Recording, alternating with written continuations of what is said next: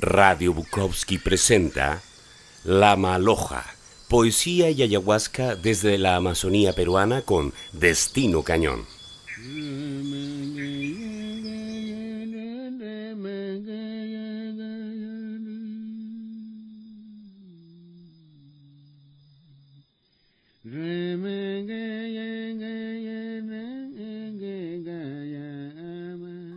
Muy buenas noches, muy buenas tardes, muy buenos días, muy buenas madrugadas, muy buenos equinoccios y solsticios. Una vez más, el susurro en la nada nos arriesga a otras elocuencias. El alma implora viento en popa. Y estos cuerpos inútiles sucumben al misterio. El infinito nos invoca a través de todos los seres maravillosos y mágicos que nos aguardan un paso más allá de la poesía, un eco del lado inverso del arte. Una vez más, la ciencia maravillosa del todo en el todo nos aborda para explicarnos acerca de entendimientos que escapan de por mucho a este monociclo que es la mente humana. Y solo nos queda abandonarnos al aire, cual mariposas interestelares. Y solo nos queda sucumbir con humilde fragancia hacia los brazos del misterio, porque de la luz venimos y hacia la luz hemos de volver. Entonces encontramos estas migajas en medio del universo. Aunque palpamos la vida como ciegos y tropezamos intentando decodificar este laberinto preciso para minotauros, palpamos el lenguaje humano y tropezamos hábilmente pero aún quedan estas migajas en medio de la oscuridad del intelecto humano que nos hacen saber que no todo está perdido y que solo el amor nos puede devolver a casa. Y ya no estamos aquí. Ahora somos parte de la supremacía cósmica y bailamos entre la gracia y el misterio. Esto es la maloja poesía y ayahuasca desde la Amazonía peruana, desde algún no espacio del caos. Nos zambullimos como niños en el río de lo impensado.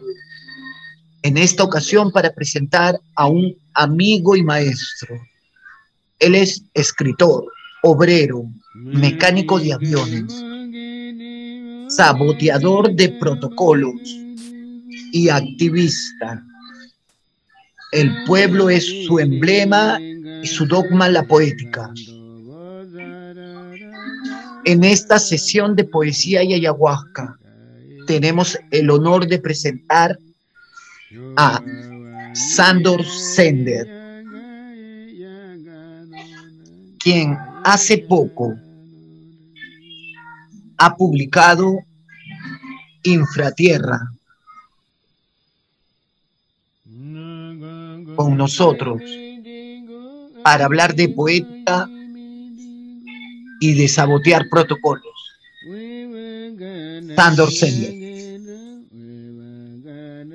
Lima es un cadáver en descomposición al cual estoy acostumbrado su hedor.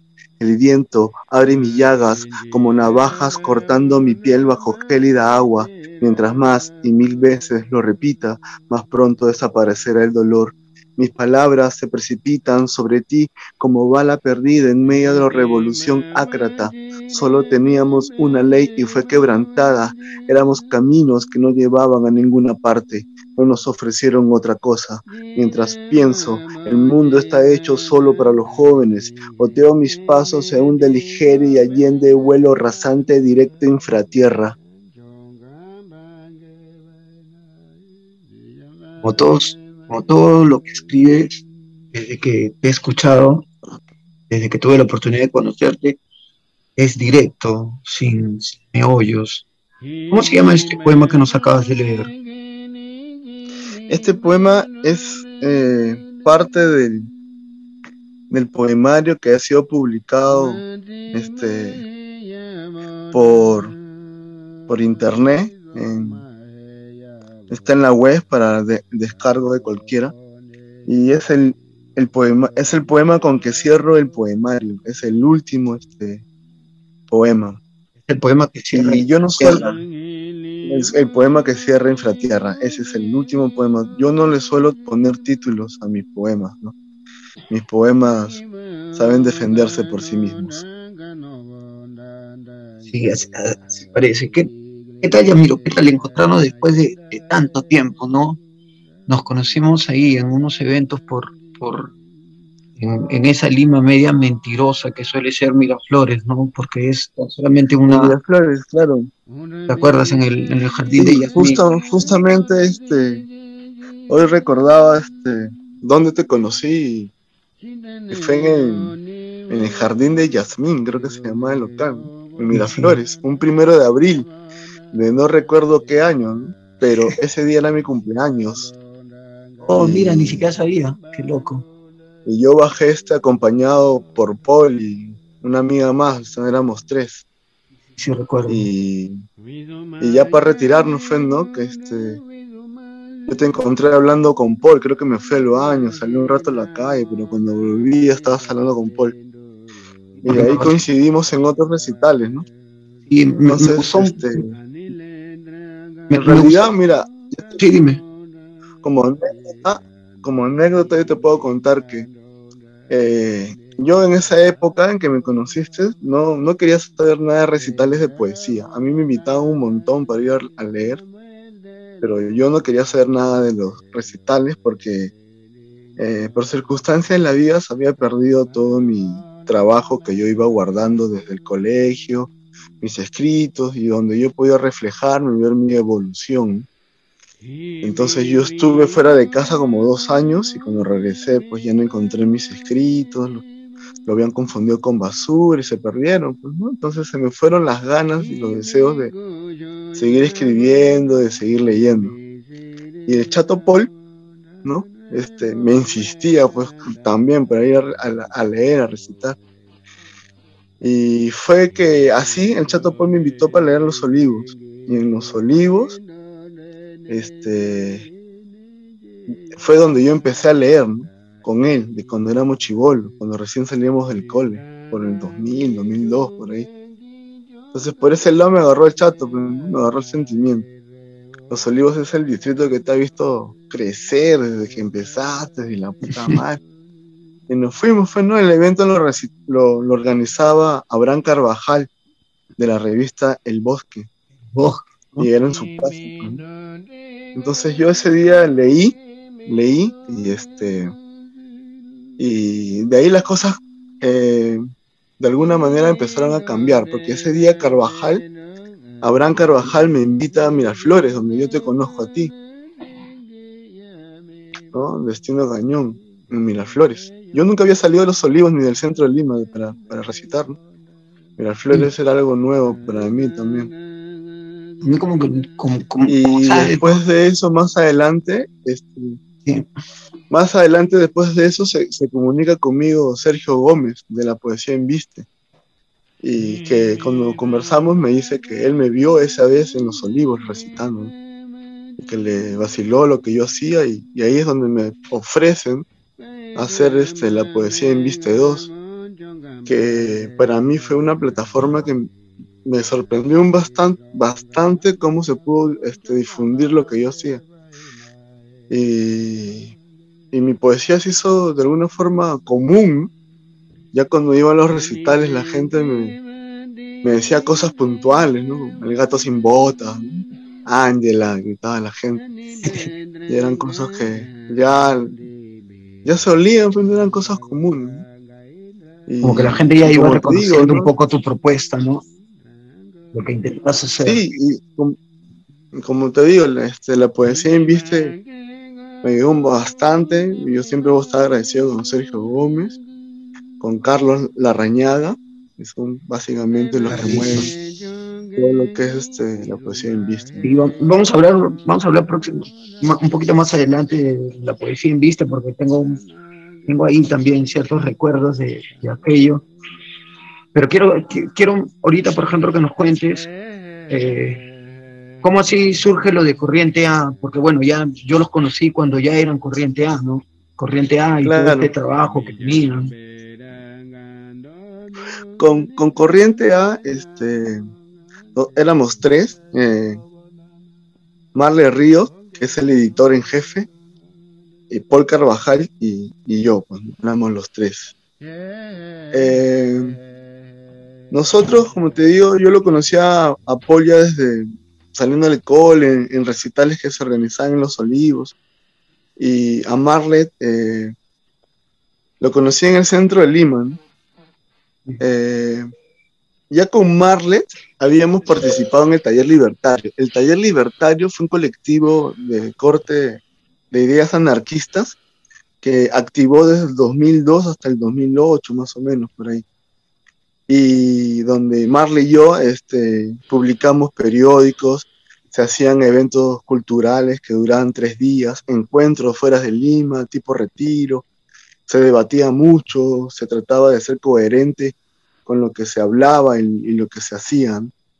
Entonces, de ahí yo vine me amistad con Marlet y con Paul, pues de la poesía, ¿no? Yo con Marlet básicamente compartimos las mismas ideas. Entonces, eh, empezamos a andar del 2008 para adelante, más o menos cuando te conocimos, andábamos esporádicamente en recitales, pero siempre nos pasábamos la voz. Cuando uno tenía una, una invitación, pasaba la voz a los otros y decidimos este, que ya teníamos esa continuidad, ¿por qué no dar un paso más adelante y hacer algo más que salía a recital? Entonces quisimos publicar, porque con Marley es como que siempre apuntamos a eso, ¿no? al terminar eh, publicando nuestras ideas.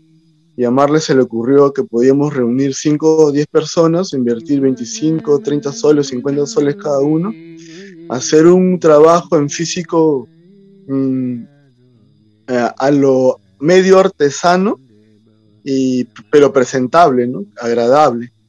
Y eso fue lo que empezamos a hacer básicamente con Corriente A. Porque cuando la gente conversaba o preguntaba te, cuánto te costaba editar un poemario, pues, los precios son entre 2.000 soles para arriba. Y si nos juntábamos, este, nos salía más barato. era una forma de probar también, eso es algo que decíamos con Marlene de ver cómo nos va, si funciona, para ver el material, cómo, cómo termina el trabajo, cómo verlo y todo. Y así empezó básicamente Corriente A. Eh, Corriente A ya tiene sus años formados, yo en la actualidad no, no participo directamente con ellos. Tengo proyectos aparte con, con Marle, con, por ejemplo, estamos a punto de sacar un periódico que ya está a puertas de mandarse a imprimir pero seguimos en contacto y trabajando juntos. ¿no? puedo decir que he dejado de ser de corriente por completo, porque igual estoy ahí para apoyar en lo que sea. Mi trabajo ahorita más que nada es con, con un colectivo también anarquista, es la furia del, la furia, eh, la furia anarquista de Lima, que es básicamente una coordinadora de, de editoriales anarquistas o de cortes similares a las ideas anarquistas y que trata de, reunir una vez al año a estas editoriales, ya sean de, la región de Perú o de otras regiones como Chile, Argentina, Bolivia. Y ya hemos tenido dos años con estos eventos, pero ahora por la pandemia este, no hemos eh, realizado el evento, ¿no? preferimos hacerlo presencial que virtual y nos hemos abocado un poquito más en, en, en este, interpretar la, la coyuntura, lo que está pasando ahorita, pero desde el periódico que va a salir. Y Corriente es parte de todo eso, ¿no? Porque igual, este, Marle está ahí en el periódico y si no, también es colaborador de, La Furia y estamos así siempre dando vueltas. Siempre hay, siempre contacto entre, todos. Siempre, sí, ajá. Es difícil, pienso, pienso que es difícil porque yo también he participado en Corriente y aunque, aunque, aunque la vida o, los motivos te lleven a alejarte, este, siempre se siente que perteneces a Corriente A. Es uno, para los que no saben, porque este, bueno, gracias a, a Radio Bukowski que nos están escuchando por, por este medio. Estamos llegando a América y por ahí a, este, a varios puntos en Europa. Explicarles un poquito lo que es Corriente A. Corriente A es un colectivo nada, nada común en lo que es la, el círculo de, de la cultura limeña del hoy, ¿no? El desarrollo de la cultura limeña, de los artistas que están emergiendo, ¿no? Y ellos fueron como mi, mi, facultad de letras, en realidad, con ellos aprendí muchísimo. Y, eh, han escuchado que se me han mencionado a Marley Ríos, que es un gran traductor de poesía, ¿no? Poesía inglesa, y es un gran, también es un gran editor. Eso es de que en algún momento ustedes pueden llegar a formar también corriente a editores. Y lo que más aprendí con estos tipos, para los que nos están escuchando ahí, cómo, cómo sabotear, me enseñaron, cómo sabotear clubes de lecturas que se estaban pudriendo en la protocolaridad y, las cuatro paredes del, de lo establecido, ¿no? Tanto era el aburrimiento de, eh, de los clubes cuando nosotros lo, encontramos de que solamente se iban a escuchar entre escritores, los mismos que leían y mismos cinco, seis, siete grupitos que leían, estaban entre ellos y no abarcaban más, ¿no? Y era ya un, un poco, no sé, un poco empalagoso porque todos leían en la misma entonación y todos leían en el en el mismo modo y con el mismo tejo, ¿no? De, del boom, del poeta del boom latinoamericano, de, los 60, 70, arrastrando hasta los 70, ¿no? Y todos leían en ese mismo corte. Y todos leían con esa misma inclinación lineal de la mirada, mirando así como, como por encima de, de todos, con ese aire a divinidad, ¿no? Y este, estos tipos en Corriente A me enseñan cómo, cómo pues no sabotear todo esto. Fue, fue de verdad una época que es, imborrable, pasando por el Club de Literatura de Club de Poesía de Barranco, donde nos reunía, ¿recuerdas? este Mario Bendezú, ¿recuerdas un poco algo de eso? Claro. Pura terrible, ¿no?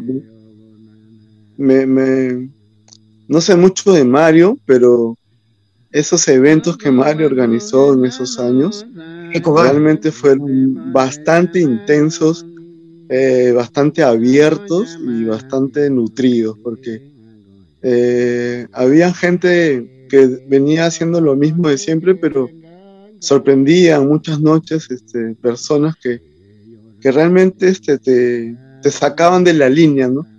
Porque para mí siempre el recital ha sido así muy lineal sale adelante quien sea y el público aplaude. Cuando yo estoy frente al público parecen maniquíes. A reaccionan. así el que está adelante habla, haya hablado piedras y ellos aplauden a las piedras que le llaman poesía. Una de las cosas que siempre hablábamos con Marlet era de utilizar las plataformas que nos sean posibles para a denunciar las, injusticias que vivimos a diario.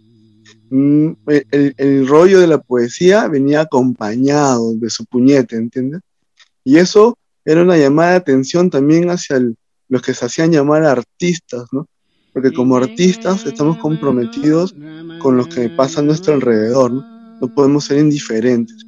Y el arte es una forma de contestar y de atacar también. Y a mí me aburría toda la vida que iba a los recitales, ver a los poetas sentados, leyendo, no se paraban, parecían muertos, inertes. Cuando la poesía es vida, ¿entiendes? Lo haces con el cuerpo, lo haces con las entrañas, con la bilis, lo haces con todo eso que te motiva a salir adelante. Cuando estás abajo, cuando estás destrozado, hay una fuerza motora que te, que te empuja a escribir con, con, con las tripas, ¿me entiendes? Y eso era lo que se tenía que reflejar en ese momento. Cuando yo empecé a recitar, en mi cabeza la tenía clara y era, acá yo he venido a incomodar, yo no he venido a hacer el arte bonito que todo el mundo está acostumbrado. Y eso es lo que yo hacía, alzo la voz demasiado, este, uso todo mi cuerpo, me muevo para aquí, me muevo para allá, que creo que es la manera de, de, expresarse, ¿no? Para mí, tener algo más agresivo para hacerte voltear, para hacerte pensar. Y de ahí, pues, ¿no? La, la, la, famosa frase que tanto te gusta, ¿no? Los poetas son todos maricas, ¿no? la poesía es un arma y nadie se atreve a disparar.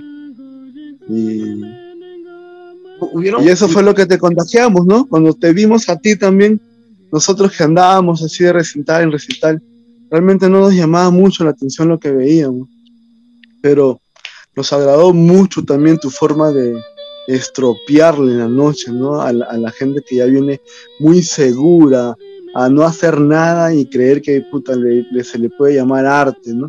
A pararse o a estar sentado como muerto leyendo. Entonces, a nosotros nos agradó tu estilo, tus improvisaciones. Y decidimos este, involucrarte con nosotros y desde un principio eh, nuestras intenciones siempre fueron perversas, llevarte por el camino de las ideas, eh, enseñarte que eh, hay libros que se merecen ser leídos y están escondidos. Y, y, fluyó, pues no fluyó. cada uno tuvo su tiempo, como te digo, yo también en algún momento los reuní a ellos y les dije, ¿saben qué chicos?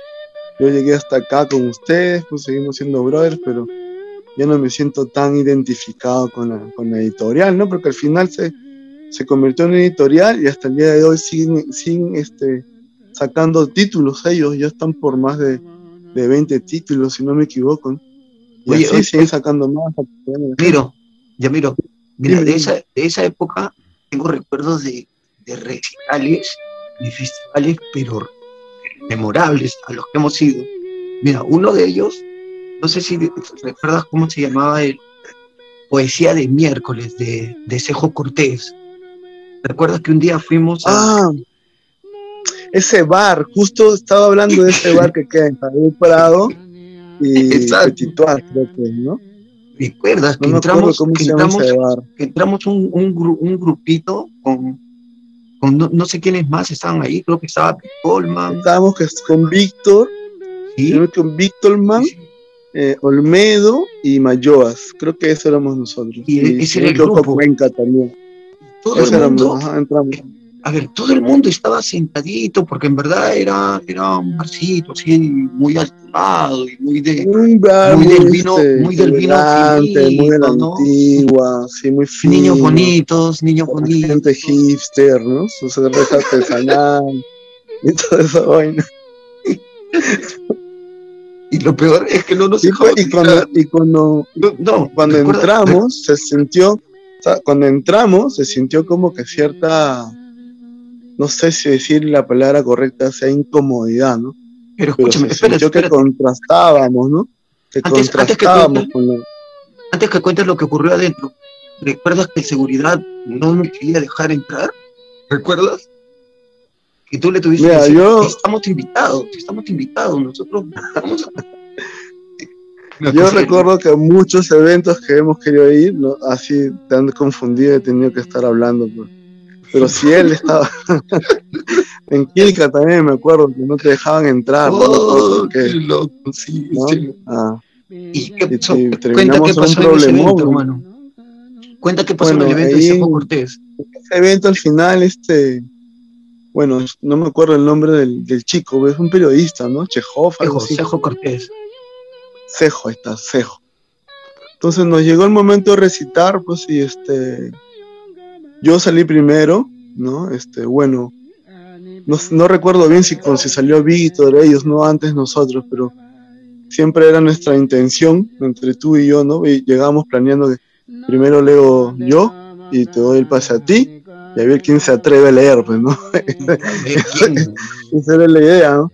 Y eso pasó, pues, ese día, ¿no? Que yo salí, leí, este, la gente me escuchó y yo cuando terminé de, de recitar, te di la palabra a ti, te di la introducción y tú saliste. Y tu introducción fue buena, brava, me acuerdo que golpeaste la mesa así de improviso y despertaste a todo el mundo. cuando terminaste, o sea, la gente no sabía si aplaudir O agarrar su cartera. no, no, sabían qué hacer. ¿No?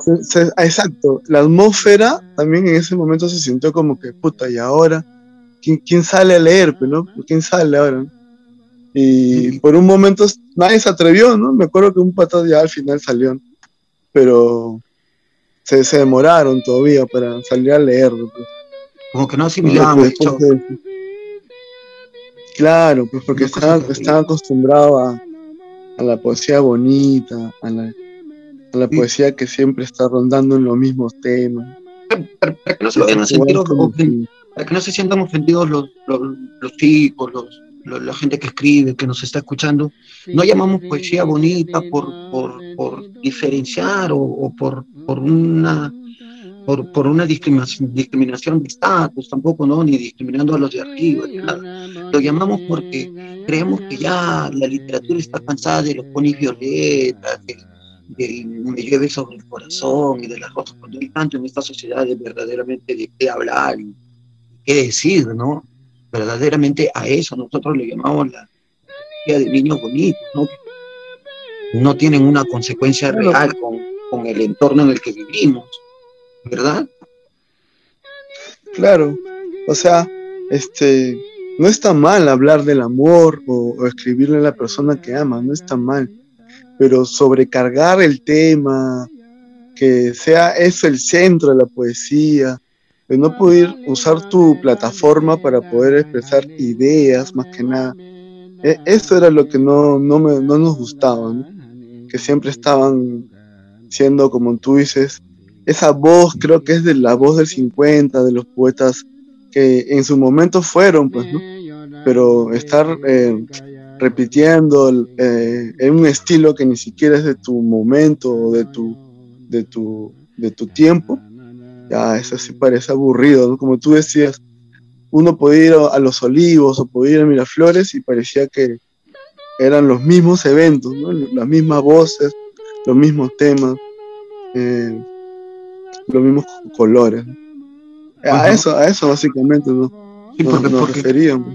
Porque y mira, y, a eso, escúchame, escúchame, y a eso, yo, sobre eso te acuerdas que eh, escribí ese poema, este, de, justamente eso, de lo que hablamos un ratito. Es más, lo voy a recitar, ¿qué te parece? ¿Cuál? El, que, que el poeta es como un pedazo de carne que se está vendiendo en el mercado. Carvajal. Ese, claro, ese, Creo que sí, a ver si me acuerdo bien, mi voz, a ver si me acuerdo bien. Dale. Eh, dice, si yo tuviera que ser un poeta de verdad, terminaría con cirrosis o, en algún hospital olvidado. Tendría que acabar con mi propia vida yo mismo, con ese énfasis y redundancia de mis frases, o solo en un cuarto oscuras, siguiendo la línea de miles y miles, pero los poetas son todos maricas en su mayoría, y los únicos que valieron la pena tuvieron huevos de acero o terminaron fusilados. A mí siempre me gustaron las personas perturbadas, he aprendido mucho más de ellos que los que se portan bien. La poesía es un arma y nadie se atreve a disparar. Todos son amigos de todos. Nadie quiere dañar a nadie. Si el arte no contrasta ni confronta a tu entorno, somos la misma mierda. El pedazo de carne de Paul Carvajal vendido en el mercado. Y hay tantos y tantas que se leen a San Pincho. Pero yo prefiero seguir en esto, fiándome las chelas en la tía de la esquina que no sabe ni mi nombre. escribiendo poema. O siempre, siempre tu poética es como danzar con, con una flaca linda, pero boxeadora, que está con los guantes puestos, y que no sabes en qué momento te va a mandar el jab y en qué momento también te va a querer soñar. Es increíble tu poesía. Eso es lo que me encantaba de tu poesía y eso es lo que me encantó desde el principio de Corriente A. Tanto porque en Corriente A eran, bueno, yo los veía a ustedes como tres estilos muy diferentes, ¿no? Eran como otros, otros colectivos otros, no eran como otros colectivos que se reúnen todos porque tienen el mismo criterio y la misma determinación. Y claro. No, no. Paul, Paul tenía una línea, Marle tenía una línea, tú tenías una línea muy diferente de todo, pero era muy, muy bien llevado, ¿no? Era muy, sí, eso es muy, muy, cierto. Yo también este, lo, llegué a, lo llegué a ver, ¿no? Porque como tú dices, Paul tiene eh, prácticamente la línea que yo critico, por decirlo así, ¿no? Cuando yo le digo, tienes que tener más fuerza en tu voz, tienes que eh, hablar de esta manera, él me decía, cállate la boca, me mandaba la mierda, como siempre, no, no, quería escucharme, ¿no? No, a Paul le encanta más la lírica, igual, ¿no? Ser un poco más igual yo, igual yo lo toleraba a mi lado, ¿no? Y, hacíamos cosas juntos, no por esas cosas nos enemistábamos ni nada.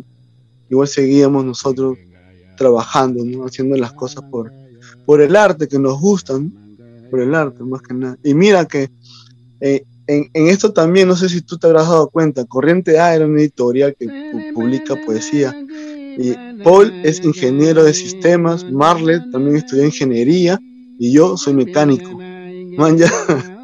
Y pues era una, una cosa de un, un, un, Lima integrado, era, ¿no? Creo que era un Lima integrado, sí. Claro, era algo raro, ¿no? Muy, muy bueno. Y bueno, de ahí se comenzaron a agregar otros más, ¿no? Y gente muy interesada que también quiso, algún momento estuvo, quiso estar, el mismo Olmedo, Majoa, sí, eso, claro, Montoya. Gente, gente muy aplicada en lo que hace, ¿ah? no, no cualquiera, cualquiera tampoco.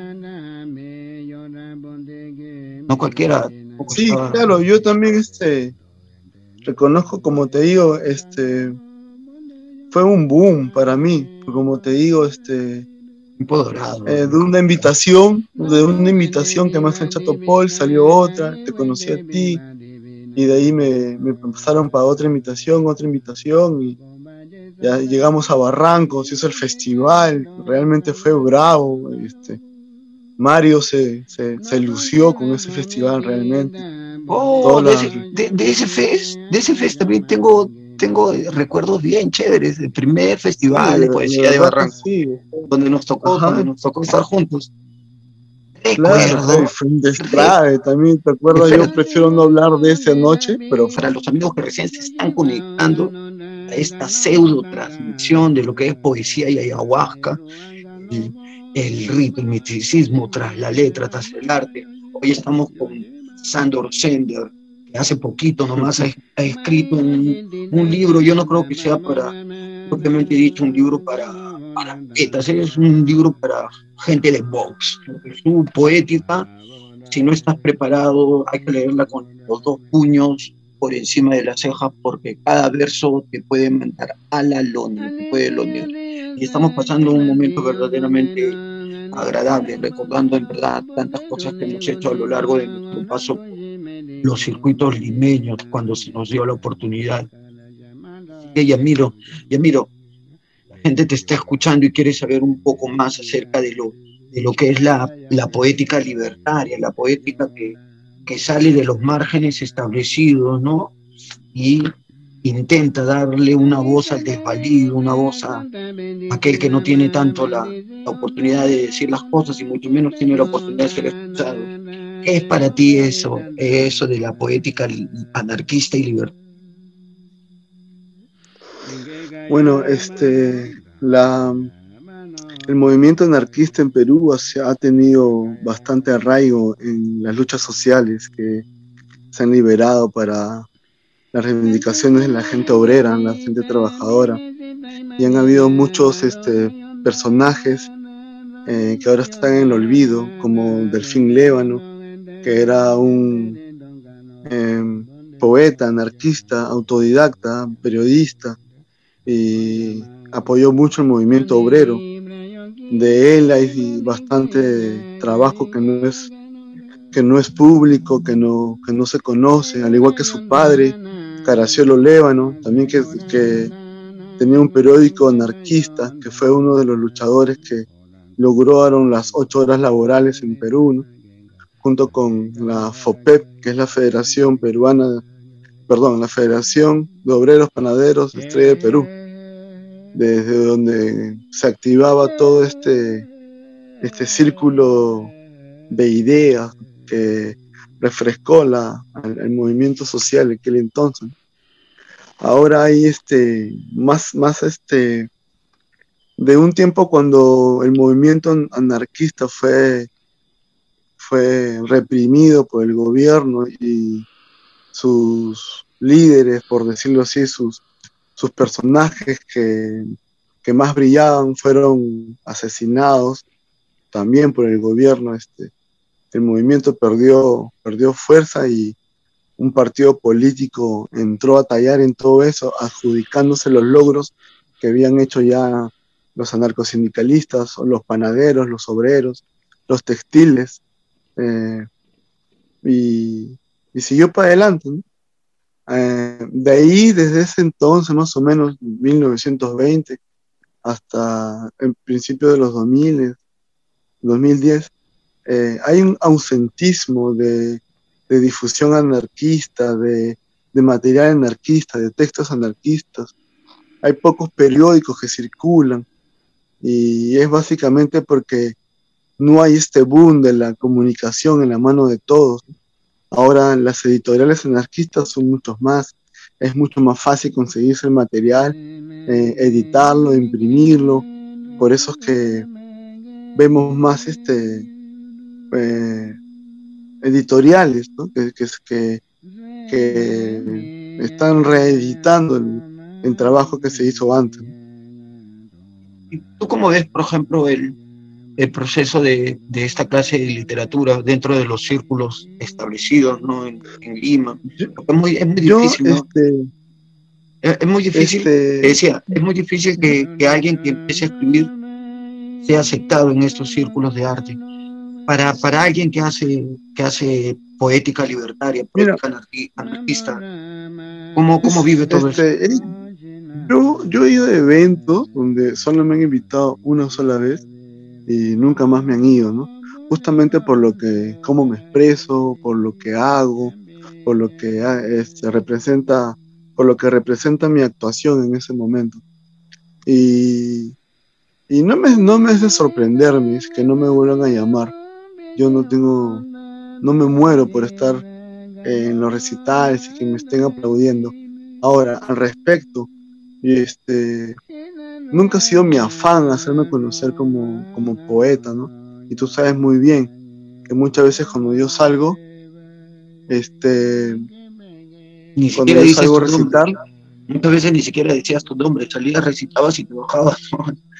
Sí, ajá, porque este, yo a veces cuando salgo me presento como poeta, yo, yo no soy poeta. Este, y, y entonces no, no, no es que me, me haya esmerado por querer entrar en ningún círculo, pero sí he tenido la oportunidad de ver cómo se mueven ciertas, este, ciertas este, cúpulas, ciertos círculos, ¿no? Y que es verdad, pues, ¿no? Este, eh, hay bastante amiguismo, todo es entre ellos.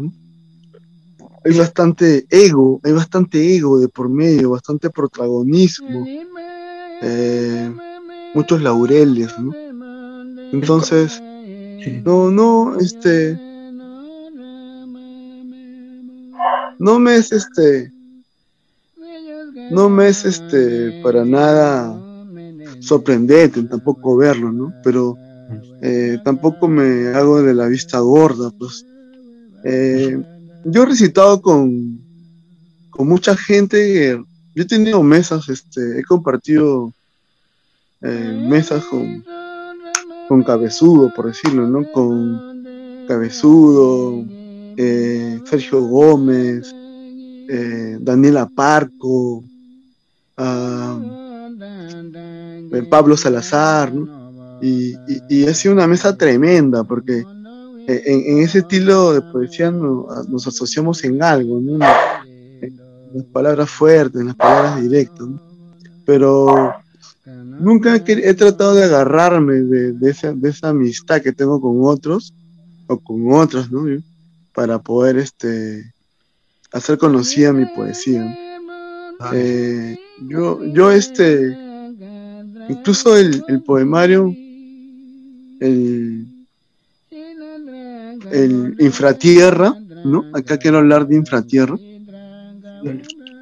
Eh, se, se editó el año pasado y esto fue gracias a la gente de la editorial Libre Independiente, a Yadir Gómez, que es el editor en jefe, quien se contactó conmigo. Mira, a Yadir yo lo conocí en un recital y él fue que en ese entonces, muchos años atrás, me, propuso ¿no? la idea de poder editar, de tener mi poemario en físico. Eh, a, mí en realidad muy, muy pocas veces se me ha ocurrido este, tener un poemario en físico, mucho menos hacer un poemario. No, no, no pasaba por mi cabeza esa idea solo cuando alguien me lo, me lo proponía. Y él me, se comunicó conmigo el año pasado en plena cuarentena. Y ahí empezó el trabajo con él. Yo le mandé todo mi choclo de, mi choclón de, poemas que tenía y él fue el que se encargó en, en darle cierta textura al, al poemario. Y como te decía hace un ratito, yo había participado en los talleres de Willy Gómez y también esos talleres son bastante, bastante duros porque tú pones tu poesía en la mesa, la gente lo lee detalladamente y te comienzan a dar sus opiniones, sus críticas constructivas, destructivas y verdad me ayudó bastante, ¿no? Recibí bastante palo. al principio era difícil decir, no, eh, ellos tienen razón, voy a cambiar esto, voy a hacer lo otro. Es un poco incómodo, ¿no? Que te digan, que te sugieran, ¿no? Eh, otro sonido, otra, otra forma de estructura. Pero nada se pierde intentando, ¿no? Y me di cuenta que sí, pues, ¿no? Que mi poesía todavía faltaba pulir un poco más, limpiar un poco más. Eh, total, la cosa fue que de eso se encargó este Yadir, me escogió los poemas que debían de ir, me dijo sobre estos trabajamos y comenzó a, darme ciertas pautas, ciertas indicaciones. Y, y el infratierra salió. Eh, ahora solamente está en virtual. Eh, vamos a publicarlo con, con Libre Independiente también. Eh, en algún momento cuando toda esta situación de la pandemia nos permita acercarnos a las imprentas y el poemario ya va a salir, ya va a salir. ¿Cuál es, el, link, el, link, para descargar el poemario? ¿Cuál es? Eh, te lo pasé, ¿te acuerdas? No, no lo sé de memoria. Sí, pero para los chicos que quieran descargarlo, que quieran, que quieran, que quieran este, leerlo, está en, en Lectus, creo que se llama. En Lectus, sí. En Lectus, ¿verdad? Ahí pueden buscar Inflatierra de Sandor Sender. Sandor Sender y ahí pueden encontrarlo, ahí pueden encontrarlo. Entonces así es como nace en la tierra, cómo, cómo, cómo se desata todo esto, porque sí, me, ¿Cómo, se, leído. cómo se trabajó, sí, ¿no? Y para mí también fue una experiencia nueva, porque eh, eh, tuve que... fue una experiencia nueva porque me reunía con ellos, conversábamos sobre, sobre mi trabajo, me decían cosas que yo no me percataba en mi propia poesía y al pensarla me, hacía ver otras cosas, otros puntos de vista. Y, tuvieron bastante paciencia conmigo en las correcciones, en las, em, en las sugerencias que me, hacían, que yo les hacía. Eh, pienso que de alguna manera el poemario se pudo haber hecho en menos, en un tiempo mm, no tan, no tan largo, pero el, infratierra también tuvo sus propias complicaciones. Eh, eh, la, fecha en que se presentó también este, fue bastante coincidente. Hubieron bastantes este, anécdotas que, eh, que el infratierra me trajo. ¿no? No, solo, no solamente fue el hecho de entregar mi poesía y ya, que lo, que lo diagraman, sino que me trajo una etapa que, resaltó bastante el poemario mismo. Tuvo fuerza ya desde, desde antes de salir, ¿no? Se hacía sentir. Y está, está trabajado también por gente bien responsable y bien, este, o sea, ya bien formada en lo que es la literatura, ¿no? propio, creo que este, Willy Gómez Miglario es el que conceptualiza la obra, ¿no? Termina dándole, termina dándole. Sí, ¿no? Sí, mira, para mí es un este. Es bastante. No sé cómo usar la palabra, ¿no? Willy es un poeta bastante. Eh, no, ya un, máster. ya un máster. alguien que tiene, que, tiene, que tiene, ya autoridad para hablar y para, poder. Bastante autoridad, exacto, por decirlo así, ¿no? Un saludo desde aquí para el maestro. Él está en en Cusco, en Cusco está en las montañas, ahorita él está por allá. Pero siempre he, sentido que ese, como te decía, yo jamás he sido el que, el que llega al recital y está pidiendo que lo pongan a, recitar sin, sin, haber sido invitado. Este, jamás estoy pegándome a personas para hacerme famosa ni nada. Al contrario, yo siempre he sentido que Willy ha, ha tenido como que cierto, cierta paciencia también de, conmigo para poder hacerme ese, para tenerme a su lado, ¿no? Porque fueron como tres meses de sus talleres eh, donde él me llevó, ¿no? Me llevó a, ver cómo era todo y, se aprendía, se conversaba, se intercambiaba ideas, se filosofaban y eso te ayuda, pues. Te ayuda a ver este, otras formas de, de, creativa, ¿no? De, desconstruir tu, tu mundo. Porque eso es lo interesante también, pues, en la poesía. Te puedes destruir y construir a tu manera, a tu gusto, a tu tacto. Claro, claro, claro. Eso, es lo, lo, mágico, ¿no? Lo mágico de la, la trascendencia en la poética, ¿no? Que podemos, que podemos hallar verdaderamente dónde parte la transición del ser a través de la literatura, ¿no? La literatura, lo hablaba con otro escritor hace unas, en la primera entrevista, una entrevista que, le, hicimos a un escritor acá amazónico, hablábamos que lo primero que hace la literatura es alumbrar las partes más oscuras de ti, ¿no? Bien cuando lees o bien cuando escribes, lo primero que hace la literatura es, es mostrarte qué tan, qué tan monstruo guarda tu interior, ¿no? Qué tan qué, qué, huracanes guardas dentro de ti en realidad, ¿no? Qué tan, qué tan, por decirlo así, devastador es tu interior. Y a partir de ello te va enseñando un camino de transición, una claridad, te hable, te abre la perspectiva, trabaja con tu persona, trabaja con, con tu entorno también, ¿no? Y eso es lo, el escrito tras la letra, ¿no? lo fundamental tras la letra. Y yo miro, ¿qué tal si, si, si y leemos un poema, un poema como para recordar ciertos, este, ciertas mesas que hemos compartido, ¿te parece? Ya, claro, claro. Eh, ¿Lees tú primero un poemita? De ahí yo leo algo, ¿te parece? ¿O empiezo yo como quieres? Eh, bueno, ya pues para recordar las mesas que hemos compartido, eh, voy a leer este. Dale. Eh, uno de los pocos poemas que lleva título, ¿no? Y se llama Buma, la mujer de los gatos sin bolas. De lo que me doy cuenta ahora que las luces apagaron y la radio sigue aún encendida es de tus manos. Ellas tienen esa sequedad de tus labios y de tu entrepierna Intento tocarte e ir despacio junto a la música basura que suena, pero a ti te gusta esto, la música, las luces apagadas y el colchón junto a la ventana, ahí tirado a tu lado sin que tú puedas ver mi mirada ni mis pensamientos. Me digo, ¿qué cosa hago aquí? Solo todo esto saldrá mal. Yo no soy lo que espera, jamás lo seré.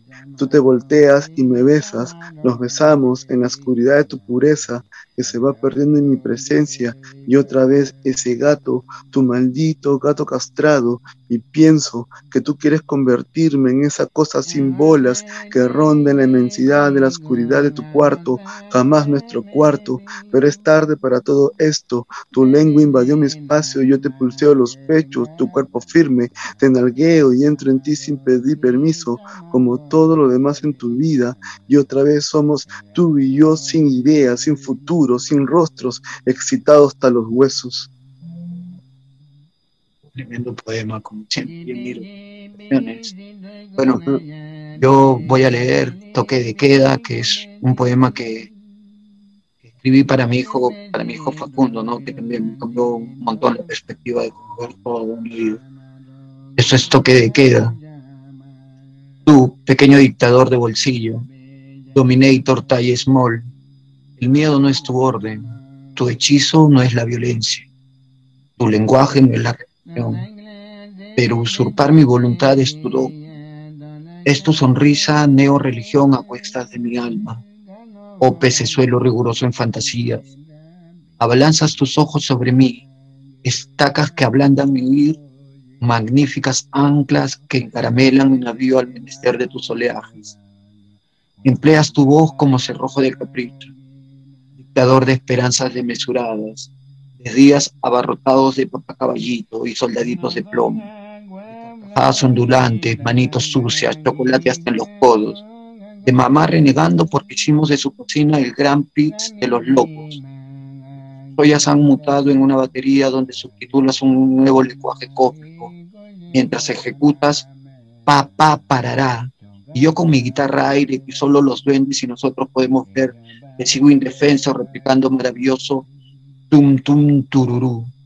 Y somos brillantes, como música que el universo reserva para seres brillantes como tú, y yo en verdad no merezco, pero soy abreviado por tu don magnífico. Desde la sala llenamos estadios a lo Queen, con la misma jerarquía que los Black Sabbath.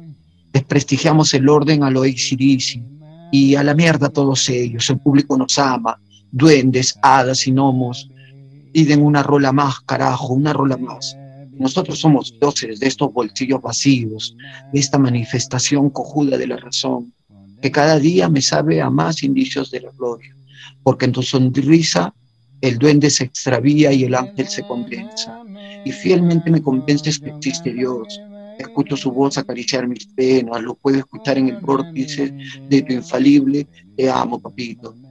Pequeño dictador, eres el único régimen impositivo al que estoy de mis, mis anómalas altanerías.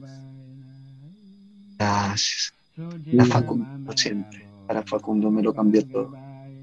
¿Qué tal? ¿Qué tal te ha parecido la sesión de hoy, Yamiro?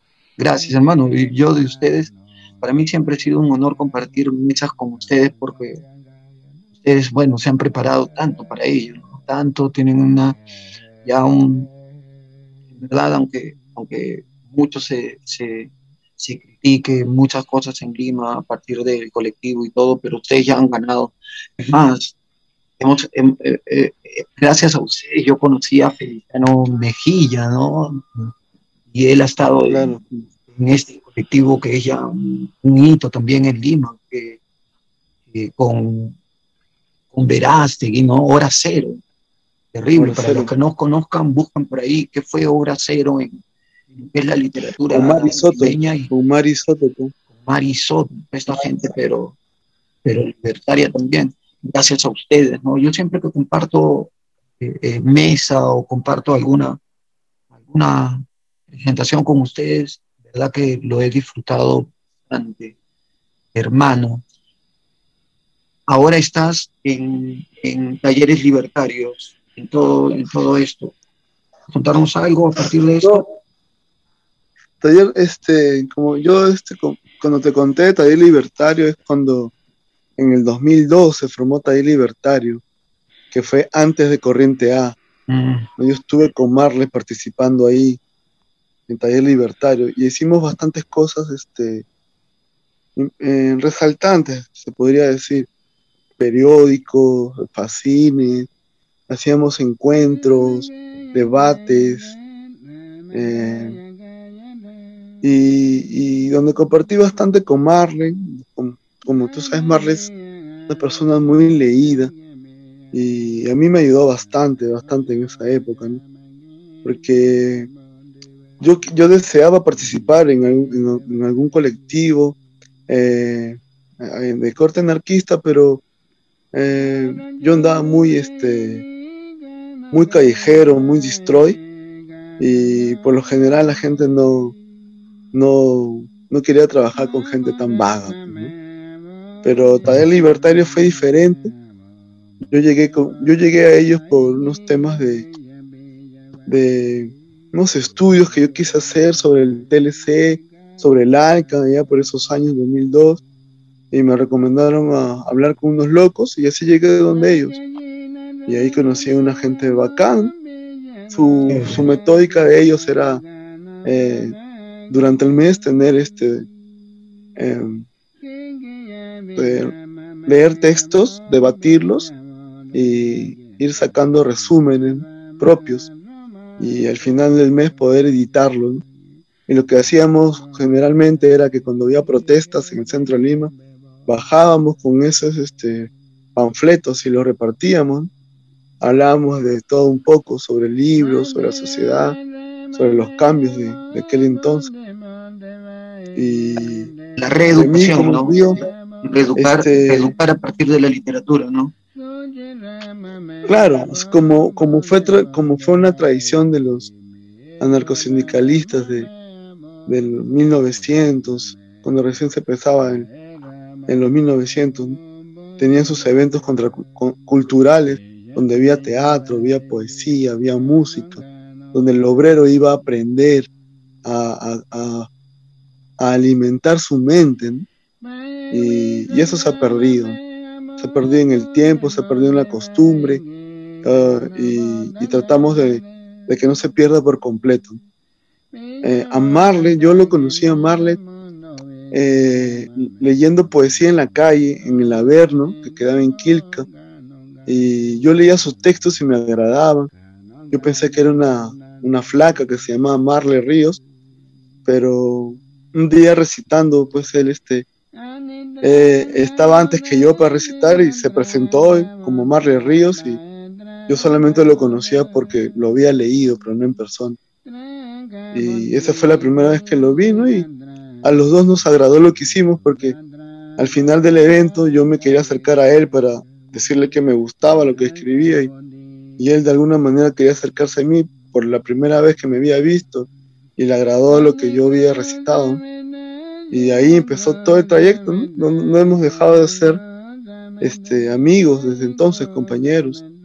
Hemos tenido nuestras diferencias que se han resuelto en el momento, pero seguimos para adelante. Yo ahora no soy de, lleno de, corriente A, pero eh, tengo trabajos por otro lado con Marley. Y seguimos, seguimos en eso. Por eso es que a Taller Libertario le tengo un, cariño especial, un, recuerdo bonito. Después viene Corriente A como consecuencia de todo eso.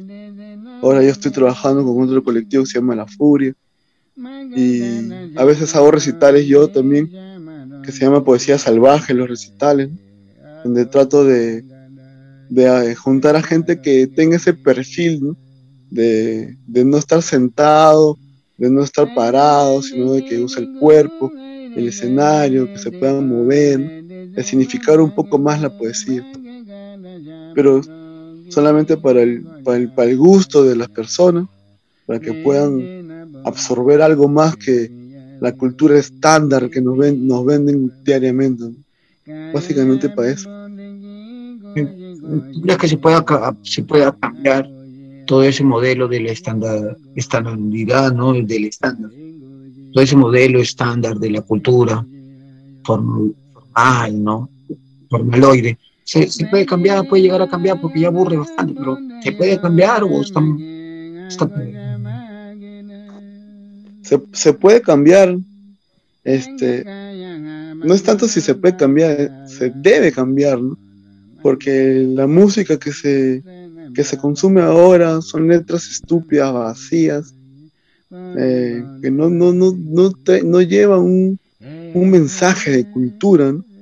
El arte es cultura, ¿no? Si vas a hacer arte, pues trata al menos de, alimentar la mente en la que te estás dirigiendo. Y no de mantenerla estúpida. Y, eso lo vemos en todos lados. Las redes sociales, los TikTokers, los YouTubers, toda esa nueva generación de, no sé si llamarle profesionales, pero esos son los nuevos cambios. Es necesario este, empezar a cambiar las cosas si deseamos que, el futuro sea más suave para nuestras generaciones venideras. Es es ya el cambio, es necesario tenerlo pronto, no, no sernos eh, los ciegos. Se puede, pero es muy, eh, se puede, pero la gente no se compromete. Siempre van a querer pagar a alguien para que lo haga o esperar que otro lo haga. No hay ese, ese compromiso, disciplina sobre todo un cambio que se necesita a partir del trabajo consciente, ¿verdad? Y del trabajo crítico analítico, ¿no? Porque ahora también estamos envueltos en un tiempo de, del facilismo, del inmediatismo. Ahora el escritor quiere escribir cualquier cosa en, en, un blog bien rapidito y colocarlo en algún medio digital para que la gente me dé like, para que me vea, para que me vea, estoy, soy escritor, soy, soy esto, soy artista plástico, soy pintor. Y, más rápido lo hago, más rápido lo, muestro. Y estamos envueltos en, en, esa era de, de mediatismo yo, este, ¿no? Por, por más, este, ¿cómo te lo explico? Por más, este, neoliberalismo en que se piense vivir, aún estamos atados por las lógicas del trabajo. Entonces, eh, siempre va, siempre se va, por más que se trate de, de difundirlo, o quien pretenda eh, vivirlo de, su arte, siempre va a estar atado a, este, a, ese sistema del trabajo que te que te mantiene a flote nada más, ese trabajo que no te ayuda a salir del agua. Así es, así es. En verdad, ¿no? Mm un día de estos pues se pueda, se pueda comenzar en verdad a hacer el cambio, hacer un cambio de verdad.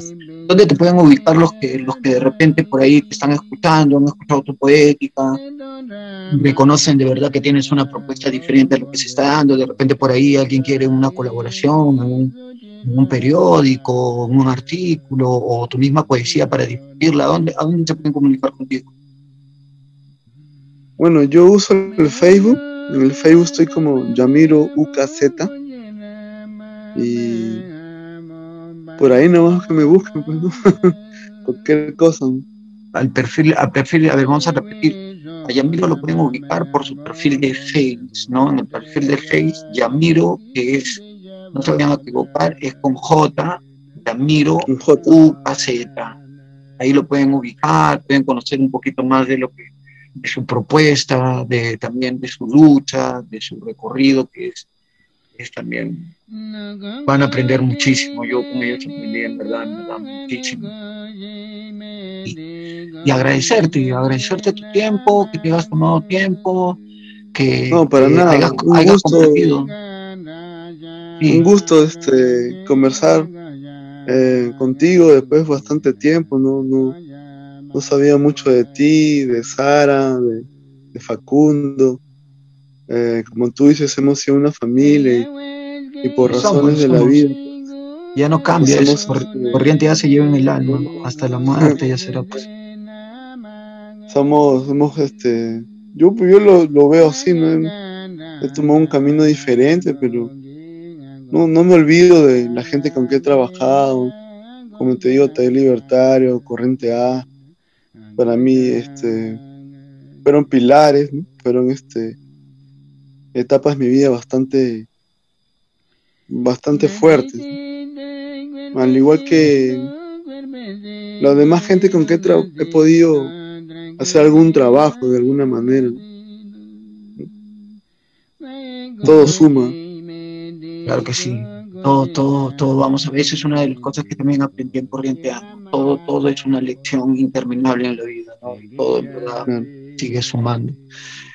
Quiero agradecer aquí a, otra vez, una vez más, a la casa que nos permite ¿no? Ser, llegar, llegar a más, esta plataforma que nos permite exponer nuestros trabajos, exponer en este caso el trabajo de Yamiro, ¿no? un trabajo por la sociedad, por el pueblo, por los niños del mañana, porque en realidad es por ellos los, por los que alzamos la voz, ¿no? por las generaciones que vienen. Y era algo que siempre nos preguntábamos en el colectivo, ¿no? Si nosotros somos, nosotros somos agobiados, somos perseguidos por, por estos, estos gobiernos corruptos, ¿qué es lo que les esperará a, los niños, ¿no? A los niños que vienen. gracias en verdad a, Casa Bukowski, a todas sus plataformas, a Radio Bukowski. Y, y nada, muchas gracias, muchas gracias por escucharnos. Quiero dedicar esta sesión de poesía y ayahuasca a mi sobrino Brian Escobar, que nos está escuchando desde el servicio militar allá en el Cusco. Y Un beso, un abrazo enorme para ti. Este, te amo, te amo. Desde el primer día que te vi, te amo, Brian Escobar. estás dando lo mejor de ti por tu, por tu pueblo, desde la perspectiva que has abordado. Y sé que la vida siempre te va a llevar a mejores, a mejores rumbos. Yamiro, ¿algún poema más que quieras leer para terminar esta transmisión? Claro, claro, este, este poema eh, eh, a ver, este, tengo dos en mente en realidad. Ya, vamos a hacer eh, algo. Lees uno, yo leo uno y tú cierras con uno, tú lo despides el programa. Tú lo despides, a ver, ¿te parece? Ya, listo, listo, listo. Ya, entonces tú empiezas voy a ordenarme un poco. Este poema no lleva título, pero hablo sobre un amigo que compartió este calle, bastante calle conmigo, se llama mi amigo Peter, y a él escribí esto. Créeme, cuando pienso en tu nombre también siento los escalofríos de un amor lejano. Nadie podía entender quién era yo sin antes conocerte primero, soliviantados, sin ley más que la nuestra, convencidos que el universo se extinguiría la siguiente mañana, intuyendo a tientas que también nosotros habíamos sido engañados, todo era posible, pero nada jamás fue suficiente. El cielo no volverá a estar tan adicto frente a mis ojos como ahora. El camino está hecho de madres que te rezan para que obedezcas, pero tú no puedes detenerte. Has tocado fondo y sabes que nadie escapa del infierno sin ningún rajuño.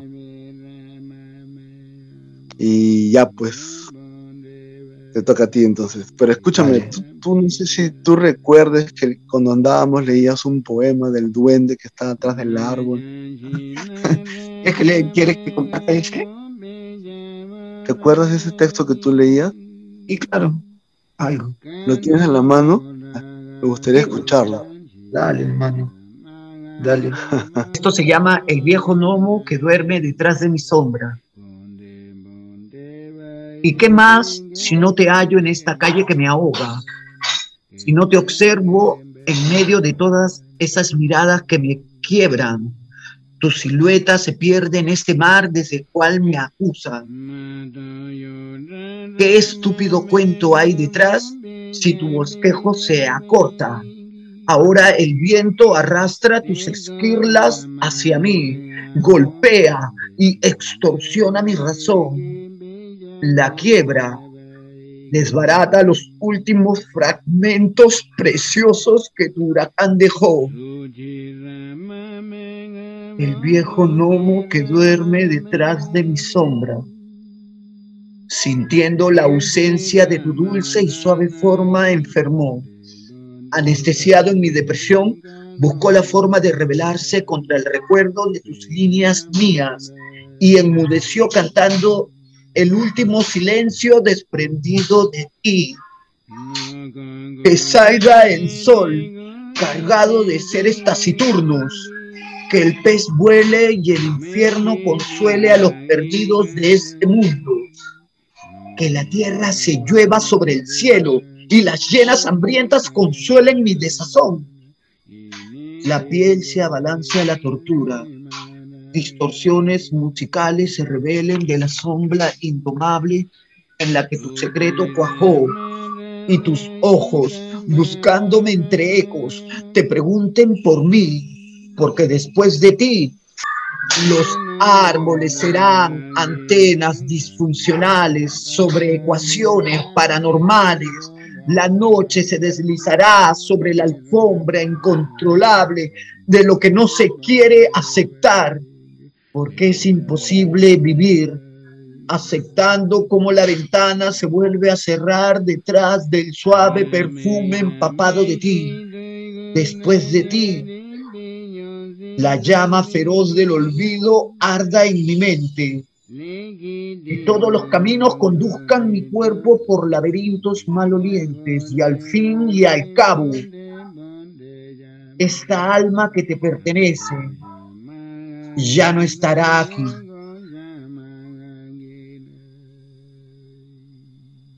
Bien, destino. Un poema que a mí me agradó bastante cuando te lo escuché leer. Recuerdo bastante que me, me quedé en la melodía, me quedé en las palabras, me gustaba leerlo, me acuerdo cuando lo tenía en la mano. Bacán, muy bonito el poema. Gracias, hermano. Bueno, pues entonces me toca a mí. Eh, Despides el programa y lo cierras. ¿eh? El programa, ok. Eh, este, eh, este texto también está incluido en el Infratierra. Está en Lectus, en la plataforma Lectus.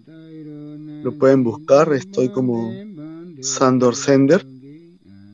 Eh, y ya pues voy a voy a rezar este verso.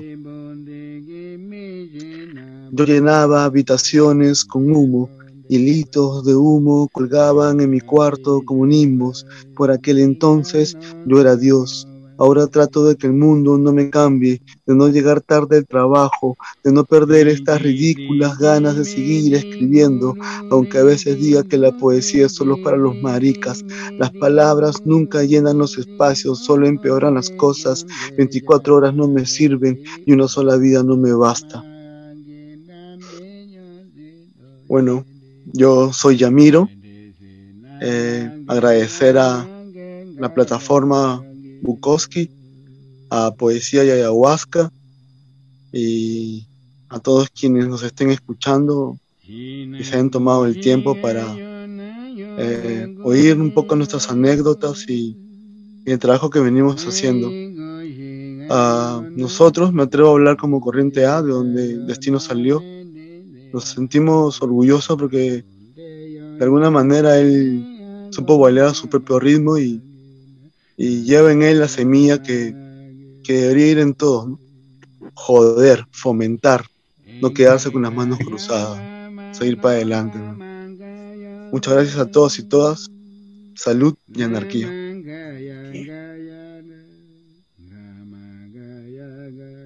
Muchas gracias por acompañarnos en La Maloja, poesía y ayahuasca aquí en Radio Bukowski desde el mundo y para todo el mundo. Las opiniones vertidas en el programa recién emitido no necesariamente son compartidas por Radio Bukowski.